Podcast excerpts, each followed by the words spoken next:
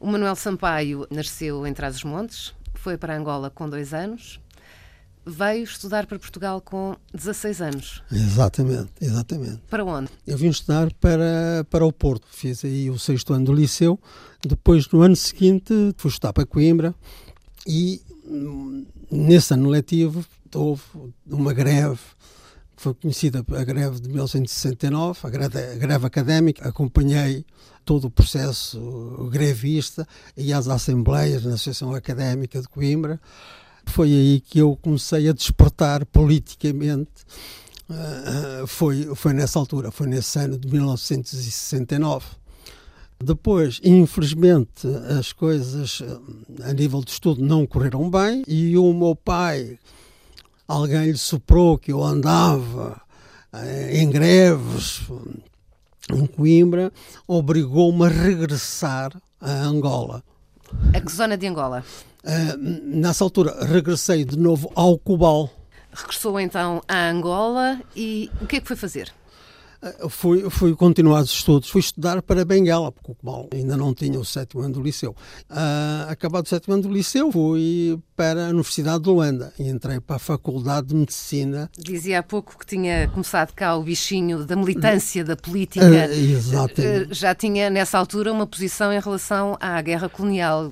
Já, já para mim, na altura, já, já se tornava claro que era inevitável a autodeterminação e a independência das ex-colónias. Penso hoje que podia ter sido feito de outra maneira. O que é que faziam os pais em Angola? Os meus pais eram pequenos comerciantes, eram aquilo que se chamavam os comerciantes do mato. Ou seja, eu vivi em diversas zonas, em, diversos sítios, como Oquendo, Lutira, eram sítios onde havia uma ou duas casas comerciais. E, e portanto, eles uh, uma loja, não é? Onde vendiam os produtos que, que a população negra precisava, uh, roupas, instrumentos de, de agricultura, uh, comida, sal, bebida, e ao mesmo tempo comprava a, esse, a essa população animais de criação, porcos, uh, vacas, produtos da agricultura, o milho, o gergelim, o rícino, a maçambala, e comprava tudo isso. E, e era assim, e nós, eu vivia em diversos sítios. Em alguns deles, a primeira casa foi construída pelo meu pai. Aliás, eu recordo que a primeira casa onde eu me recordo ter vivido no mato, Capira, não havia casa nenhuma comercial. E o meu pai foi para lá. E a primeira casa que ele construiu foi uma casa de pau a pique, tinha uma divisão ao meio. De um lado era a sala onde nós comíamos, do outro lado era o quarto onde nós dormíamos sobre mantas, uma esteira e, e mantas por cima. Tem irmãos? O, o Tenho uma irmã. E a minha mãe cozinhava cá fora, numas pedras, fazia ali o carvão, cozinhava ali fora. Vivemos nessa casa de pau a pique, enquanto meu pai ia construindo uma casa de adobo as melhores memórias que eu tenho da África são esses períodos que eu vivi no mato. Aliás, eu agora, em fevereiro, estive em Angola, uh, fui, estive lá 20 dias, e houve dois pontos que eu tive que, que assentar na minha viagem. Eu tinha que ir ao Kendo e ao Lutira, exatamente os sítios onde eu tenho as melhores memórias. E lá fui eu. Antigamente tinha-se postrada, era postrada, terra batida, batida. e hoje vai-se por um caminho de cabras. Foi uma desilusão ver aqueles locais porque estão completamente. São escombros. São escombros. Está tudo abandonado. Está tudo, tudo abandonado. Voltamos à parte estudantil, à parte em que começa a tornar-se.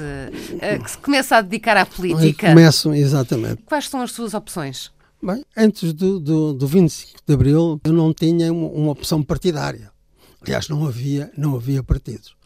Após o 25 de Abril, não tive dúvidas, estando em Angola, face aos três movimentos que existiam, que foram reconhecidos, o MPLA, a UNITA e a FNLA, não tive dúvidas em optar, em escolher, em sentir mais ligado ao MPLA. E chegou a tornar-se militante? Exatamente. Mas, uh, tanto quanto sei, a sua situação uh, política foi complicada? Foi complicado, foi complicado, porque eu, portanto, tornei-me militante do MPLA. Na altura, eu dava aulas também no, no ensino secundário e no MPLA fui militar para um comitê, era assim que se chamava, o, o comitê dos professores. Esse comitê depois respondia a uma responsável que mais tarde veio a ser a Cita Valles. Mas a dada altura houve bastante polémica dentro do MPLA uh, à nossa volta. A maior eram parte considerados deles, estrangeiros, não era? É, eram estrangeiros, éramos brancos, éramos de esquerda, muito, muito à esquerda. E na altura o Lúcio Lara propôs ao Comitê Central quem não era natural da Angola, que era o meu caso, seria obrigado a abandonar o MPLA. E assim aconteceu. E nessa altura, entrei em contacto, na altura eu já me sentia bastante à esquerda, mais próximo ao, ao, ao PCP. Nunca tive ligação nenhuma à extrema-esquerda, nunca, nunca. E, e, entrei em contato com o responsável da célula do PCP em Luanda. Para, não entrei para o PCP, ele ouviu-me. Uh, acho que era o Carlos Feijó, João Feijó, não, não sei, não, não me recordo bem. Não. E então ia tendo reuniões regulares onde eu reportava aquilo que, aquilo que eu sabia, aquilo que ia se passando internamente, porque na altura já havia, portanto, a guerra interna no MPLA estava de facto uh, acesa. A posição eh, que me foi dada por esse responsável era que o PCP não tomava posição em, em relação a nenhuma das duas fações, nomeadamente a fação Neto e a fação Nito, uh, Alves. Uh, Nito Alves. Até que acontece efetivamente o 27 de maio. Exatamente. O 77. golpe de Estado contra o Agostinho Neto. Eu chamo de golpe de Estado porque, no meu entender, ao contrário do que pensam camaradas meus, que na altura estávamos na mesma onda, acham que não houve nenhuma, nenhum golpe de Estado. Portanto, houve forças muito alvos que saíram à rua, executaram inclusivamente de uma forma selvagem o, o, ministro do MPLA, Saíd Mingas e outros, e esse golpe saiu derrotado. A, a reação do MPLA ao golpe é que foi uma reação brutal, mais selvática ainda e completamente desproporcional àquilo que se tinha passado. Portanto, foram mortos milhares e milhares e milhares de, de angolanos. Alguns deles só porque eram intelectuais. Porque este grupo de Nito Alves era, era entendido como um grupo de intelectuais ligados ao PCP em relação ao próprio golpe, devo dizer que eu recusava essa ideia. Eu não acreditava que iam fazer o golpe de Estado. Mas o que é certo é que aconteceu. Foi, aconteceu. E eu não tive conhecimento nenhum desse, desse golpe. Não tive conhecimento. O que é que aconteceu? Eu não fui logo preso, portanto, o golpe foi a 27 de maio, e eu só vim a ser preso a 19 de junho, 22 dias depois. Eu saio de casa, uh, compro o jornal e vem a notícia da prisão da Cita Valles. Uhum. Que eu conheci pessoalmente, porque eu cheguei a ter reuniões uh, com ela. Que foi morta na, na, sequência deste golpe de eh, Estado. Que foi morta na sequência desse golpe, exatamente. Nesse dia eu saio, compro o jornal e venho lá a notícia da prisão dela. E eu dirigia-me a uma casa onde eu vivia com antigos colegas meus, porque eu estava a dormir numa outra casa. Nessa casa onde eu ia jantar, já depois não podia regressar para a casa onde vivia por causa do recolher obrigatório. Tinha sido imposto o recolher obrigatório. Tinha sido imposto o recolher obrigatório. E então, eu quando chego a casa, o Carlos Jorge Luís e o Gel e o Borges ficaram de boca aberta a me verem ali. O que é que se passa? Epá, eles ontem vieram cá para te prender. E eu tinha deixado de ficar no recado. Epá, se vierem cá para me prender, porque eu suspeitava que acabaria, dadas as ligações de amizade de Coutinho, com Cita Valles e outros, poderia muito bem acontecer para ser, ser preso. E para eles não pensarem que eu andava fugido à justiça, eu disse que se eles vierem cá para me prender, digam onde é que eu estou. E dei a morada. E assim aconteceu. Eles foram lá e eles deram a morada. Epá, só que Mas não procuraram no Não, não, não, procuraram, só que eles enganaram-se foi no número da porta que eu recordo-me nessa madrugada de baterem à porta do lado, mas de uma forma brutal, como a polícia militar é, não é? Uh, ah, e eles depois contaram-me que quando os militares saíram, tentaram telefonar para a minha casa. Mas os militares ouviram o telefonema, voltaram de novo à casa, arrancaram logo o, o, fio, do telefone. o fio do telefone e levaram os livros que lá tinha. Mas contaram-me tudo isto e eu disse: pá, não tenho alternativa, eu vou-me entregar. Mas consciente de que não tinha feito nada? Consciente que não tinha feito nada. Mas a última coisa que eu queria é que fosse considerado que eu andava fugido. Exatamente. Ora, porque o andar fugido significava assumir alguma Exatamente. responsabilidade. Exatamente. E, portanto, disse: não, eu vou-me entregar. Quando saí, lembrei-me que eu tinha combinado com um amigo meu hum, do Cobal, que era o Aníbal Fernandes, que ele morava ali muito perto de nós, morava num bairro Alvalade. E, e tinha-me convidado para almoçar nesse domingo. Era um domingo, portanto. Era, era, era, exatamente, era um domingo. E eu dirijo-me à casa do Aníbal e vejo o bairro cercado. E pensei, bem, não há dúvida, andam mesmo à minha procura, estão aqui a cercar o bairro onde vive o Aníbal, a ver se, estão, se eu estou em casa do Aníbal. Então dei meia volta e fui-me entregar ao palácio, que antes do 25 de Abril era o palácio Exatamente. do governador. Então, fui recebido, curiosamente, por um, por um capitão, que era o capitão, também se chamava Neto. E eu expliquei-lhe o que é que se tinha passado, estou aqui para, para me apresentar. E ele pediu-me para esperar e foi confirmar se de facto havia a ordem de prisão. E veio até comigo, já com um ar um bocado triste, ele próprio, confirma-se que há uma ordem de prisão sua. Portanto, vai agora subir aqui para este jeep e vai para, para a cadeia de São Paulo. Quanto tempo esteve preso? Tive, portanto, eu entrei no dia 19 de junho e fui expulso no dia 5 de outubro de 77. Expulso? Expulso. Não libertado? Não, não, não fui expulso. Fui metido num avião, saí diretamente da prisão para um avião e depois já, já lhe conto, já, já, já, já lhe conto a esses pormenores e portanto fui para a prisão de São Paulo.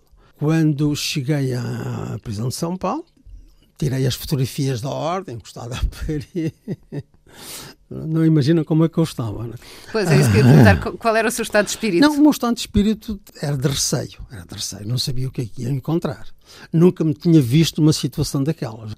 E, portanto, era um estado de receio, ser encostado à parede, fotografia à frente, fotografia de perfil, fotografia daqui, tiraram-me o cinto, tiraram os, os documentos. Os atacadores não tiraram? O, tiraram os atacadores dos sapatos, tudo isso faz, faz parte das regras, mas também faz parte das regras entregarem na hora de, de sair. E então vou para um conjunto de celas que, que os presos que lá estavam chamavam o comboio. Porquê? O, porque, era, um, porque era um, um, corredor. Era um corredor que havia celas de um lado e celas do outro. E é impressionante, há aqui um pormenor interessante. Tinha que ser umas escadas para entrar nesse comboio de celas. Eu deixo as escadas e fica com a sensação que eram 10 ou 12 graus. Mais tarde, quando eu saí, fui chamado pela primeira vez para prestar declarações, reparei que eram 3 de graus apenas. Portanto, isso, isso demonstra o seu estado de tensão. O, o, estado de tensão em que, eu, em que eu estava. Entrei para uma cela e vejo, estão lá três indivíduos. Todos já de barba, uma barba rala, né, de, de 15 dias, brancos. Um estava constantemente a falar, mas não dizia uma palavra legível. Não dizia uma palavra legível. Era um discurso perfeitamente anacrónico, sem sentido. Eu já lhe digo. Não, não, não era, era, era não, de propósito? Era exatamente, foi um indivíduo que eles foram buscar ao, ao hospital ah, era, um género de tortura. Foram, foram buscar um, ao manicômio. Um, Quando digo um género de tortura, é tortura exato, para os presos, que, para as pessoas que eles lá iam pôr. Que, que, eles lá iam, que eles lá, que lá estavam. E estavam outros dois indivíduos, brancos. A minha leitura, quando os vejo, pareciam-me sul-africanos. E eu disse, epá, então estes gajos, eu fui militante do MPLA, vou-me pôr ao pé de, de mercenários sul-africanos, porque houve uns mercenários sul-africanos que tinham invadido Angola, e, mas que depois acabaram por ser presos. E eu julgava que estava diante de dois mercenários sul-africanos. E como tal, nem sequer cumprimentei. Passado dois ou três minutos, diz assim um para mim, então, o que é que se passou, pá? E eu muito espantado. Em português. Em português. Eu fiquei assim muito espantado. Então quem é que era? O Major Costa Martins. Que tinha sido aqui ministro do Trabalho e que em novembro, no 25 de novembro, tinha uh, saído para Angola e era assessor do ministro do Trabalho, que também foi um dos uh, chamados golpistas ou francistas. Exatamente. Exato. E então era o Major Costa Martins, que eu tenho uma belíssima, gostei muito de conhecer, muito, muito. Ajudou muito lá dentro da, da cela, como militar que era. Tenho até uma história curiosa, porque a comida lá era horrível, horrível. A única coisa boa que, que, havia era de manhã, era um copo de leite e davam um pão, um pãozinho. E então Costa Martins, veja bem, como militar que era, como às vezes acontecia que no dia seguinte havia leite, mas não, não, havia pão. Exatamente. Então o que é que o Costa Martins fazia? Dividia o pão em quatro metades, comia um quarto com o copo de leite, o segundo quarto para o almoço, o terceiro quarto para o jantar e guardava um, um quarto para a manhã seguinte. Para a manhã seguinte, caso não houvesse. Não houvesse. Pá, e eu, nos primeiros dias, não comia Quanta, nada. Quantas refeições tinham na, na, na, cadeia? Era o pequeno almoço, o almoço e o jantar. E, o jantar. e havia um outro, o outro indivíduo branco, que era um tipo que era engenheiro e que tinha sido responsável de, de uma das comissões da indústria em Luanda. Foi torturado alguma vez, não? Eu? Sim. Não, eu torturado não fui, mas levei pancada. Levei, a primeira vez que eu fui chamado, começaram-me a interrogar, acusaram-me de ser um dos mentores intelectuais do golpe. Todos aqueles eram considerados mentores intelectuais do golpe. Os que tinham uma cultura um bocadinho superior um eram superior, exatamente, eram considerados os mentores intelectuais do golpe. E então sovaram-me, bateram-me, deram morros, pontapés, atiraram-me ao chão.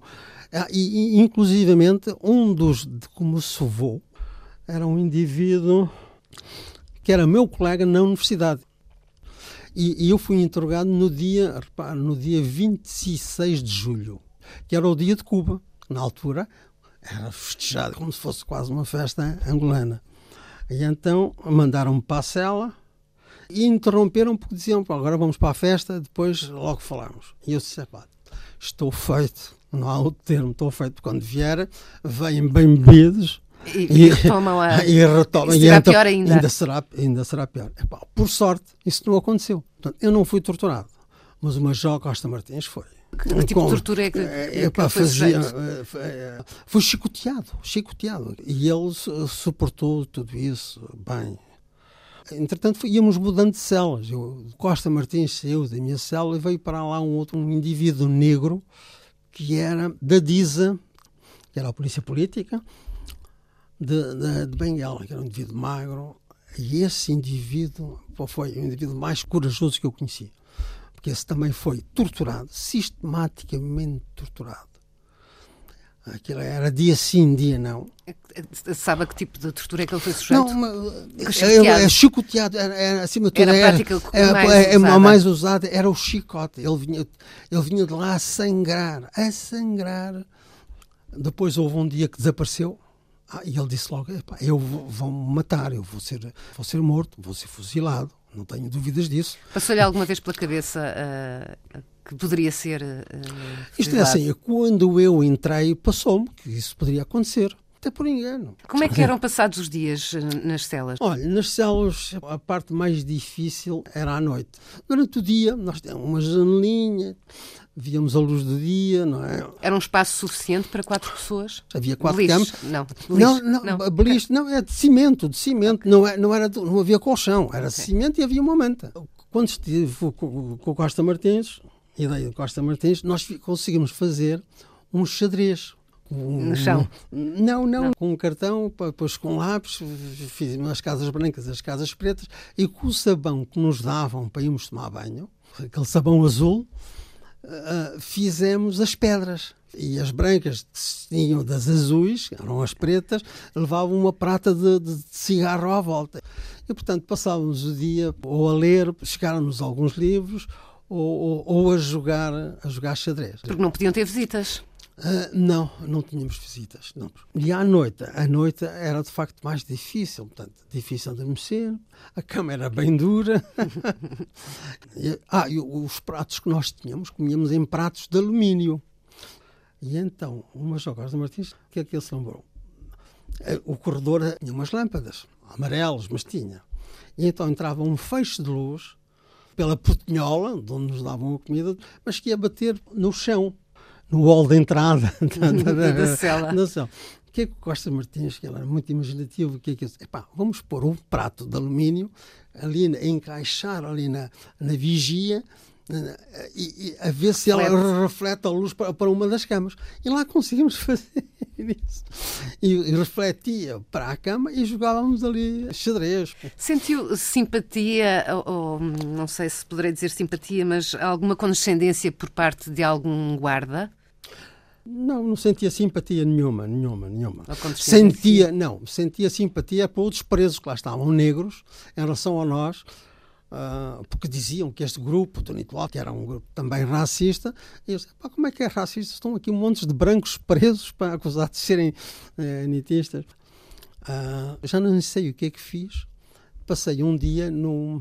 Aquilo tinha um nome, porque era uma cela, só tinha um metro de comprimento, um metro de largura, e um metro de altura. Eu não podia estar nem deitado, nem em pé. Estava ali encolhido por castigos. Nunca foi a tribunal? Não, não.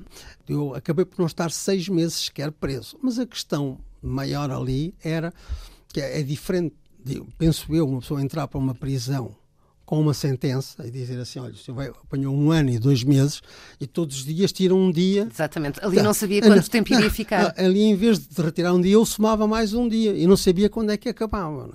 Até que um dia fomos chamados não para prestar declarações, mas para termos uma reunião com o nosso representante da, da Embaixada em Portugal. Uh, e ele teve uma reunião connosco a dizer que estava na ordem do dia nós sermos, virmos a ser expulsos para Portugal. Mas ainda, ainda, ainda se passou ali mais um mês e meio, até que uma semana antes do dia 5 de outubro, chamam-nos, metem-nos num, num jeep, ah, metem num jeep, vão já para Portugal. Fazem uma revista e eu levava as minhas coisinhas, levava o meu jogo de xadrez, que lá tinha, o, o Costa Martins já, tinha, já não estava lá na cela, e leva a minha pasta de dentes e a, e a escova quem me fez a revista viu a pasta de dentes. Não, não, a pasta de dentes não pode, não pode ir. Camarada, a pasta de dentes é produto angolano, portanto não pode ir para Portugal. não pode ir para Portugal. Tendo num jeep, afinal de contas, não fomos nada para o aeroporto. Eu chegava que ia meter logo no avião, não. Fomos para uma outra cadeia, que era o Forte, e fomos colocados numa cela onde tinha estado preso também o doutor Agostinho Neto. E havia já lá uma placa de referência a essa prisão. Esse forte era bem pior que o onde nós estávamos, bem pior. Bem pior em que sentido? Em condições? Eram as condições, era uma camarada imensa, uh, e havia muito negro preso, completamente abandonado, uh, já sem, sem sentido. Lembro-me de um pá, que ele sujava-se tudo, estava completamente sujo, já quase que fazia as necessidades sobre ele próprio. Foi muito duro, foi, foi muito nesse aspecto, aquilo não tinha organização e nenhuma. Quanto tempo é que estiveram nesse forte? Nesse, nós nessa, tivemos ali uma ou duas semanas, já não, já, já não me recordo. E depois dali é que nos meteram num jeep e levaram-nos para o aeroporto. Mas um, um outro, um, um, outro lado curioso, quando nós saímos daquela prisão da São Paulo para o Forte, eu perguntei, então, onde é que está o, o meu cinto, o, os meus documentos, os meus atacadores? E ele disse, camarada, o, o, camarada da arrecadação não está. Queres parar? Eu disse, não, não quero. Eu quero ir embora. Era melhor não esperar. Era melhor não esperar. E então, no dia 5 de outubro, chamaram-nos e lá vim eu, e, eu e mais um colega, o Ramos, mais um terceiro, não me recordo o nome. Meteram-nos num jeep, altas horas da madrugada, e fomos para, para o aeroporto. Uh, entretanto, há um colega meu, do quarto, o Borges, que soube que eu ia ser expulso naquele dia, uh, e ele foi-me lá ao aeroporto levar dois álbuns de fotografias que eu tinha, que gostava muito, e ele foi-me lá levar e, e, e, lá me deixar. Mas foram lá revistar as fotografias. Depois viram o primeiro álbum, e era o álbum do primeiro, primeiro de maio em Luanda, eh, que não foi no dia 1 de maio, mas foi no dia 19 de maio. E um outro álbum meu, mais pessoal. Portanto, olha, cheguei cá, e já agora que também é curioso contar, Portanto, eu estava magro, como deve calcular. A Claro. comida era horrível. Portanto, as calças caíam. Para as calças não me caírem, eu tinha que enrolar as calças cá em cima, enrolá-las, e ao enrolar as calças cá em cima, elas subiam e ficavam, Ficavam curtas o- em baixo. Ficavam curtas em baixo e uma- os, os sapatos à mostra sem os atacadores. Foi assim que no dia 5 de outubro, nós, eu e o Ramos e o outro terceiro, desembarcamos no aeroporto de Lisboa. Não tinha cá ninguém à sua espera. Não tinha ninguém à minha espera, nem do Ministério dos Negócios Estrangeiros, mas o que é curioso é que nos deixaram passar. Na- na- No Serviço de Fronteiras, No, não é? Serviço de Fronteiras. Portanto, ou seja, havia lá indicação que haviam de chegar três portugueses expulsos de, de Angola que era para deixar passar. Viemos cá para fora, Epá, já deviam ser umas 6 horas da manhã, 7 horas da manhã, Sem dinheiro. sem dinheiro, sem dinheiro, nem coisas, nem, nem, nem escudos e sem documentos. Chegamos cá fora, para que é que nós vamos fazer? A dada altura vejo um- um- uma pessoa a passar, um tipo a passar, oh, aquele tipo é da Catumbela. Lá chamei, chamei pelo nome dele, ele olhou assim para mim, eu estava de bar, não conhecia, eu fui a correr atrás dele, ele depois reconheceu-me. Ele tinha lá um, o carro dele, que era um Mini, e ele levou-nos à, à- à casa dos meus pais. Viviam nessa altura em Massamá. Eu sabia onde é que era, tinha vindo cá de férias um tempo. Mas os pais estavam em Angola. Não, não, os pais os pais estavam estavam cá, cá. Estavam cá, os meus pais já cá estavam. Os pais vieram logo em 75. E fui ter com eles. Portanto, bati à porta. A dada altura souberam que eu estava preso. Portanto, foi uma alegria enorme. Como é que foram os primeiros tempos em Portugal, nesse regresso? Ah, Os primeiros tempos foram, foram complicados, porque eu não tinha, não tinha emprego. Os meus pais ainda, ainda queriam que eu retomasse os estudos. Eu não me sentia capaz de, de corresponder ao esforço que eles iriam fazer financeiramente. Até que, um dia, eu encontro um primo meu, da minha aldeia, que trabalhava no parque de estacionamento do Imavis. Aí eu disse, ó Flávio, não me arranjas, não me arranjas aí um, um lugar no parque a trabalhar? Passado uma semana ou duas, recebo um telefonema dele a dizer que havia lá um lugar, porque havia um tipo que ia entrar de baixo um mês, um mês e meio, ou dois meses. É se eu queria, e eu aceitei logo. Vendia bilhetes e varei ao chão. Entretanto, eu soube que ali no edifício do hotel, uma vez, havia eh, uma sociedade, que era a Sociedade Portuguesa de Dragagens, e que estava a contratar pessoas para irem trabalhar para a Argélia na construção de um pipeline de gás natural. Epá, E eu fui-me lá Inscrever. inscrever. Epá, Ganhava-se bem. eh, E, e- e pronto, e de facto fui. Veio em 77, Vim em 77. foi quando foi posto no avião para vir. é. Quando é que voltou pela primeira vez a, a Angola depois deste 77? Este ano, Este ano foi a primeira vez. 2019. Gostei muito da, da viagem. Houve algum choque emocional quando, quando Oh. saiu do avião? Ah, eu, quando digo um choque emocional, é no sentido de. ah, foi Pois, outro país onde, exatamente. onde, onde cresceu, onde se conheceu, no fundo, não é? Exato. Porque foi com Onde dois foi- anos. foi- exatamente, foi com dois ah, anos onde, de onde idade. começou a onde- sua vida, depois é, é, ah, arrancado ah, daquele país. Exatamente, depois fui arrancado daquele e- país e regressei 40 e tal anos de- depois. Há aquela emoção para estar a pisar de novo aquela terra. A minha ligação afetiva era a cidade de Benguela, que era a, era a capital da província na altura. O Cobal, onde eu vivi muitos anos, pertencia, portanto, a essa província. Foi a primeira cidade que eu conheci. Foi ali que eu vi pe- pela primeira vez o mar. Ah, e, portanto, foi uma emoção muito grande a viagem de Luanda para, Essa é que foi para, para Benguela e depois de Benguela para o Cobal. E eu fui mu- muitas vezes, embora eh, quando estava em Luanda, ia muitas vezes a Benguela e ao Cobal, eram quase 800 quilómetros. Às vezes íamos lá ao fim de semana só para irmos aos bailes. E eu achei aquela paisagem muito mais bonita do que eu achava na altura. Agora é que me percebi que de facto aquilo é de uma grande beleza natural. Portanto, é uma sensação eh, que foi aquela sensação quando eu vim estar para cá, um horizonte muito curto, tudo muito apertado, Ah, casas aqui, casinha ali, casinha não sei onde. Portanto, gostei muito, vi muita coisa que gostei. Ah, comi muita coisa de que tinha saudades, nomeadamente a fruta. Ah, mas também vi coisas que não gostei de ver. Uma certa desorganização em Luanda, muitos bairros da lata, muita sujidade, muita, muita falta de cuidado, muita degradação, portanto, prédios que na altura eram icónicos e, e, e, que estão completamente degradados. A cidadezinha onde eu vivi, que era o Cobal, que mais tarde era, veio a ser cidade, e era uma cidade em, em franco progresso, está completamente degradada. É uma, dói a alma ver certas coisas. Mas, epá, mas gostei muito. Mas gostei muito. Eu acho que dessa forma foi fechar um livro.